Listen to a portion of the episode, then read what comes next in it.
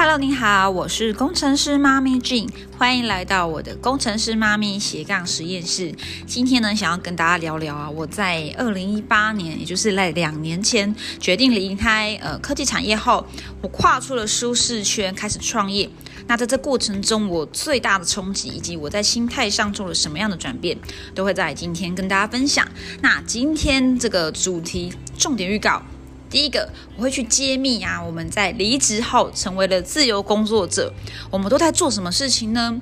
在第二个，离职前，就是你如果已经准备好要创业，要开始呃离职，就是提出离职，在这个之前你要准备什么？在第三个，离职后你的下一步到底要做什么呢？好，那我在二零一八年时决定。离职，全新创业。那在离职前，我到底发生了什么事情？首先，我来讲一下我的背景好了。那我是毕业于呃成功大学的研究所。那我在二零一四年开始进入了台中科学园区的科技厂工作。那之前曾经当当过像产品工程师，然后先进制程的一些研发产品工程师，甚至到后面呃最后份工作是在做。屏保相关可靠度工程师，甚至我们常常会去呃呃负责客户的稽核。那我的个性呢，其实我觉得，其实我在学生时期就有点不务正业，就是我不是很喜欢按部就班，就是按着课表操课。那我的成绩其实还算不错，那也因为这样，可能就变得有一点点嚣张，就是我不太需要呃在课堂里面认真上课才能有好成绩。我通常是可以自己安排好自己的呃阅读时间，然后自己写题，自己找老师去解题后，然后就可以有不错成绩。那我也因为这个比较不务正业的个性，去发展了很多的多元兴趣，包含了我在国小五六年级的时候开始会去写诗写词，到了国中甚至发展出。呃，那当时那个周杰伦的御用作词家方文山曾经请他的助理来找到了我，希望跟我合作写歌词。但当时因为我是一个国中生，准备要上高中，那我是有想要往求学这条路发展的，所以当时我的家人是比较反对这件事情，所以这件事情就没有发生。到了高中呢，我又开始不务正业，在做校刊，我成为校刊社校刊社的社长。那我的兴趣一直都很。多元就是喜欢做一些有的没的事情，好，所以呃，我觉得这可能是造就了我不是没有就是这个心思在公司里面工作，反而会想要出来创业。在第二个呢，我是有强烈学习好奇心的人，就像刚刚讲的嘛，我发展出了多元的兴趣，我什么都想学，那可是呢，我却没有办法什么都成为专家。就是我并没有目标放在成为某个领域的专家，我想要触角伸向很多地方，那什么都会，但不一定要成为专业。因为我发现学习这个过程可以满足我的好奇心跟成就感。好，第三个，我发现一直待在同一个地点会让我非常没有安全感，或甚至觉得怀疑人生。什么意思呢？其实我一直觉得老师很厉害。其实我在我国中实习。让甚至是高中时期，我想要去当老师，但后来我发现呢，当老师他可能面临的是，他可能在这个辈子工作的这个时间，全部都是投入在学校这个圈圈里面。我发现，如果要我就是这个生活圈，就是在这个小圈圈内，会让我觉得没有安全感。更加相反嘛，对不对？反而是一直固定规律的生活，会让我没有安全感。然后我希望追求是比较起伏，然后多与人接触。然后认识很多人的这样的一个人生，在第四个是我觉得我对人态度，嗯，我觉得不能说花心啦，但是我觉得这跟第三点有点像。如果一直只跟固定的人去交往相处，我也会觉得我的人生就这样了吗？我是一个积极想要接触到更多不同的人，认识他们，了解他们的故事，甚至有机会可以擦出火花。所以我是一个。保守但又很矛盾，就是又很积极的想要去多方接触的一个个性。好，那这样的一个个性背景造就了我的创业这一条路。那创业的契机是什么呢？其实啊，我在二零一四年毕业，那找到了我的第一份工作，就是在呃，课在那个刚刚讲到的产品工程师嘛。可是呢，我在毕业的当年，二零一四年的十一月就怀孕了，所以我其实是刚毕业就怀孕，然后就生了我的第一胎。所以我在一出社会的时候就发现，这个女性在这个职场上其实是相对有比较不平等的待遇。应该说，女生其实也不是老板们比较喜欢使用的员工。什么叫使用员工？应该说，老板们碰到女性员工，他们有时候也会比较。呃，敏感，因为女生在怀孕过程中，可能这个员工就有很多事情要注意。在呢，你的工时你可能就变成要比较弹性，因为女生她有了家庭之后，她可能在这个社会上，大家会期许她是一个好妈妈、好太太，所以她可能不能够太晚下班，对吧？这是在我们台湾这个环境对于女性的期许。所以，呃，但是当时我的工作，它其实是需要一个非常长的工时。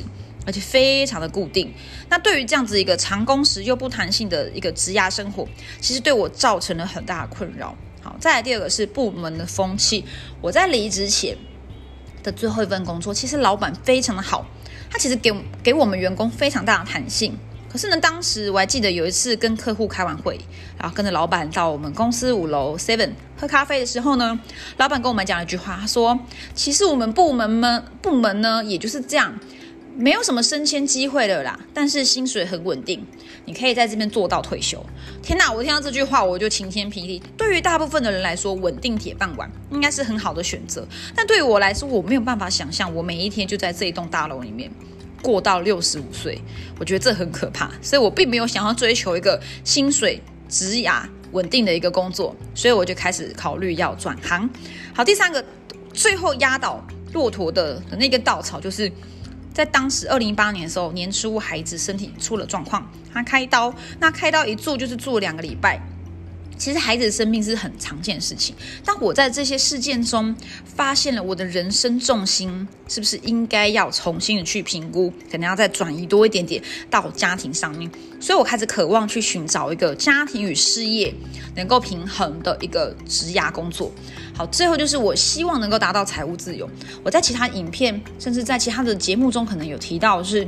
我追求财务自由的原因，不是因为我想要过奢华的物质生活，而是因为呢，我是长女，我先生是长子，我们家呢总共当时有算过，我们家总共有八个人要养大人哦，包大人小孩，所以我跟我先生两个人总共养八个人，这还没有包含了一些可能身边，嗯，因为我是单亲家庭嘛，可能还没有把我自己，呃，就是呃爸爸就是再婚的对象那一边算进来。我们是有责任心的，我们是长子长女，所以我们发现我们的责任很重大。我们期许自己在父母老去、失去行为能力之前，我们可以拥有财务自由、时间自由，然后有更多的时间、更多的经济状经济能力，可以来照顾我们的家人。刚刚这四个就是我创业的契机。那到底是什么关键让我决定提下提呃按下离职键，决定要离职？因为我其实呢在。嗯，刚那一些契机发生之前，我就已经开始有考虑要创业，但当时我并不知道什么叫做创业，我也不知道我要卖什么东西，我不知道我要代理什么产品。当时还曾经想说，诶，因为我很喜欢咖啡，我很喜欢自己手冲咖啡，学拉花，我甚至甚至曾经去学过咖啡课。我就想说，那不然来跟大家一样来开咖啡店。但发现开咖啡店这是不切实际的事情，因为我们开始做了市场调查。那我们想说，那我们不一样好了，这么多人想开咖啡店，那我们来代理咖啡相关的机器好了。可就发现，如果你今天要代理一些产品，你可能一开始就要有很庞大的资金去进货嘛。那我们并没有这么庞大的资金，因为我刚刚听到我们刚毕业就结婚生子，所以那个时候其实已经把一些钱使用掉了。好，那我就开始在想说，那我怎么办呢？我到底要代理什么呢？我甚至当时还去面包店打工，因为我想看看那个烘焙业的生态。或许我不代理机器，但我可以透过手工制作甜点面包来呃来销售。但去了面包店后才发现，对，还是跟我想象不一样。老板、员工做的要死要活，但是每个月就是十万块的利润，要养这么多人，发现真的蛮蛮辛苦的，甚至是全年无休。所以我就开始放弃了呃烘焙业这个领域。那到底要代理什么呢？开始寻寻觅觅啊，直到我到第二胎生完后，我因为想要减肥，我遇到了我呃前一家直销公司，它对我人生有很大的改变。我发现了我自己有一个帮助他人的使命的一个鸡婆个性。好，那我发现了营养这个东西很有趣。透过饮食，因为所有的健康、所有的疾病都是从嘴巴开始。我发现，如果可以帮助别人透过饮食改变、补充营养，让他从不健康变得比较健康，甚至是嗯，让他从呃很胖变很瘦，很瘦变得有肌肉，我觉得这非常有趣，而且非常的有成就感。所以呢，我就开始决定。全新的投入这个健康事业，就这一家直销公司。那我当时刚开始学习、开始兼职的时候，我的收入就超过了我在科技业的月收入，所以我就发现，诶，这个东西好像蛮适合我的，而且收入还不错，诶，好，我就决定要离职，开始出来创业了。那离职前呢，我做了哪一些准备呢？这边分享给大家。第一个是我做了我们家的财务整理，甚至设定财务目标，就是目前为止我们家有哪些负债，我们有买房，我们要买车，好这个贷款每个月要还多少？那我们未来的财务目标，呃，半年后、一年后、两年后、五年后、十年后，目标是什么呢？那到底要不要开店，还是不开店？好，那我也去评估了创业是否要开店这件事情。我在别的节目中会再提到更多关于开店的事情。在你是否有一个后援系统？大家知道创业一定是起码先拼三年，你可能这前三年都不会有太多的收入，当然这可能看运气或者你的产业。但是呢，以我在经营的这个呃直销创业有开店的话，大部分的人前三年其实是没有太。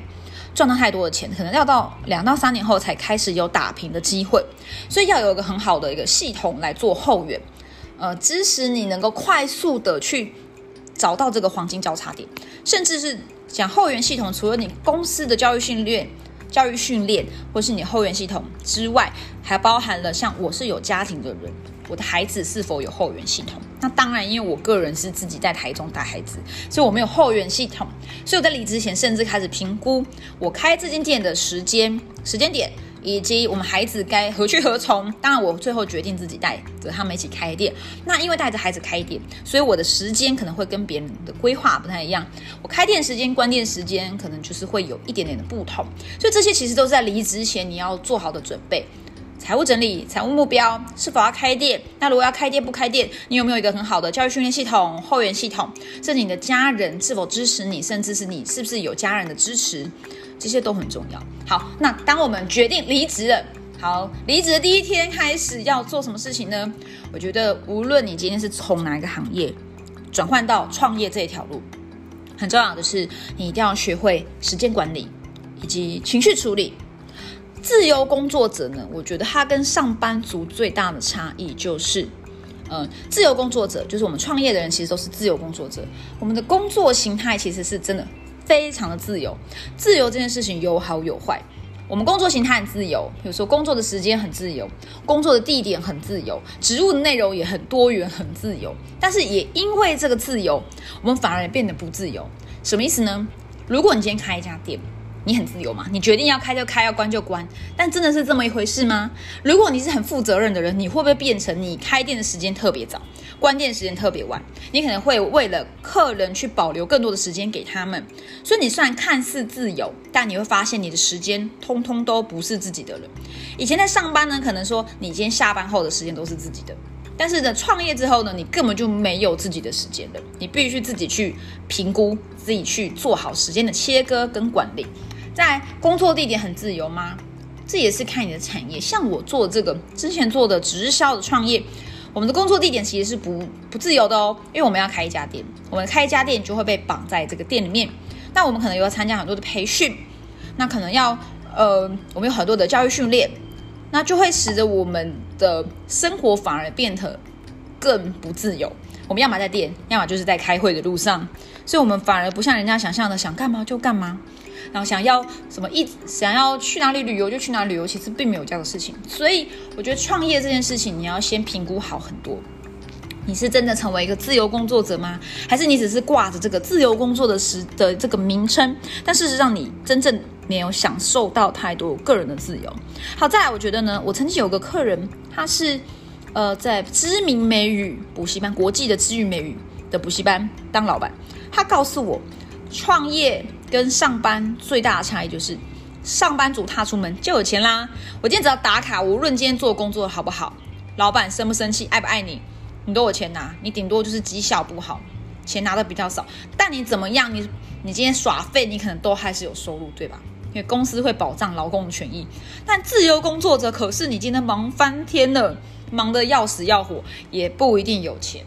所以上班族他出门就有钱。自由工作者是你今天就是完全靠运气、靠实力、靠呃，真的是要靠很多啊，靠客人或是靠你个人的努力，才能决定你今天是不是有钱。甚至这个钱在初期可能还没有你上班来的多。好，所以你可能要考虑更多事情。好，所以我觉得自由工作者跟上班族最大的关键不同。今天分析五个点给大家。第一个是，嗯，刚刚讲到的嘛，工时。你以为很自由吗？事实上，你的工时可能更长。再第二个是呢，你的朋友圈，你可能在以前上班的时候，你的朋友圈就是你身边的同事、家人。那如果你成为自由工作者，开始创业之后呢，你的朋友呢，可能就会变成多了你的客户，然后你可能还有客户介绍的客户，你的朋友圈可能会变得复杂。所以你第二点就你开呃第三点，你可能开始。认认真的去学习关于人际处理，因为你接触的人越来越复杂，越来越多元，所以你的眼睛可能要开始，呃，眼界要开始打开来，看得远一点，然后开始学习怎么样人际沟通，学会人际处理，已经不像以前在公司上班这么的单纯。你可能跟同事关系不好。你可能只需要处理今天跟这个同事，所以你可可以根本就不要理他，你就做好你自己的工作，你还是有钱拿。可是，在创业的时候呢，如果你的人际处理方式不好，可能就会攸关到你这个创业是否会失败。好在第四个，自律。刚提到的工时，就是因为你很自由，创业的人很自由，所以你更需要强大的自律力。而上班族就是你今天的所有的时间规定都来自于公司告诉你几点打卡上班，几点要打卡下班。那你要不要加班？其实这都不是自己决定的，对吧？所以你的时间是被固定住的。但自由工作者创业的时候，你就要强大的自律能力，你要规划好自己要做的事情，短中长期一步一步，你要很清楚知道自己的时间管理。好，在第四、第五个影响力。呃，在公司里面，你可是可能是一个小小螺丝，到后面可能变主管，你开始有一些影响力，但你的影响力可能就还是在这间公司里面，对吗？但你创业之后，你影响力可能是超出你想象的。你今天可能因为一句话就改变了一个人的人生。我觉得这也是我在创业中我觉得最有成就感，是我今天透过跟客人沟通，帮助他完成一些他们生命中的困难，解决问题。其实我可以大大的影响这些人，甚至我开始带一些伙伴，会因为我而吸引他们来，改变他们的人生，甚至改变他们的人生观。所以我觉得在创业后，我发现我原来可以这么的有影响力，这也是我觉得创业最棒的事情。好，再来呢，工时到底该如何管？我们到底该怎么做好高效的时间管理？好，今天这个节目呢，如果你有收听到最后呢，我下面会提供一个链接给你你，可以去那边注册下载我的高效。呃，工作时间管理的一个一个九十天日记本，你可以好好的去写这个日记本，把你每一天、每一周、每三十天、每六十天、每九十天的时间都清清楚楚把它记录下来，你就会发现，哎，你为什么这么有效率，或你为什么这么没有效率？你到底都在做什么事情？好，那在创业的时候，你会发现你的时间太自由，你可能反而会失去了方向。那我会建议你，如果你今天真的不知道该怎么做的时候，第一个，如果你创业有个老师，你可以好好跟你老师讨论。那如果你没有老师，或是你想要自己先来处理这个工作时间管理的这件事情，你可以去呃用我这个方法，我觉得还蛮好用。就是你要找一个好的时机点，当你今天脑袋是清楚的时候呢，你要去进行创造。像我现在脑袋很清楚，所以我今天已经录了三集呃的影片跟 U 的跟 Podcast。好，因为我觉得我今天才是哦，脑袋太清楚了，精神太好了，我赶快去创造很多有价值的内容。但是呢，当我可能今天很累、很疲乏的时候呢，我就会选择去进行学习。与其你把自己摆在这边都不动、都不前进，不如好好学习吧。学习是为了走更长的路，我觉得学习是一个很好的休息的方法。看一些书，像最近可能前阵子在看量子领导，然后再看同温层。那最近在看一个远距团队，关于远距离怎么带团队的书，这以后也会慢慢跟大家分享。我会在脑袋疲乏的时候开始进行学习，重置自己的大脑。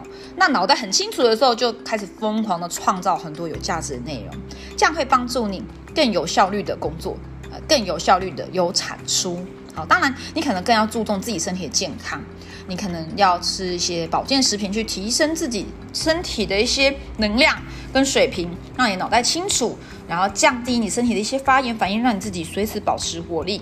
那要好好的休息，有效率的休息。好，那这个其实都会帮助你在创业时更顺利。那最后呢，跟你分分享是，自由工作者，甚至如果你今天是跟我一样是网络行销创业的工作者，你在初期要做的事情就是，你的学习永远要远大于创造。什么意思呢？八零二零法则，我相信你有听过，你要有百分之八十的时间在学习。百分之二十的时间在创造，因为正常人其实是不会一直都很亢奋，脑袋很清楚的。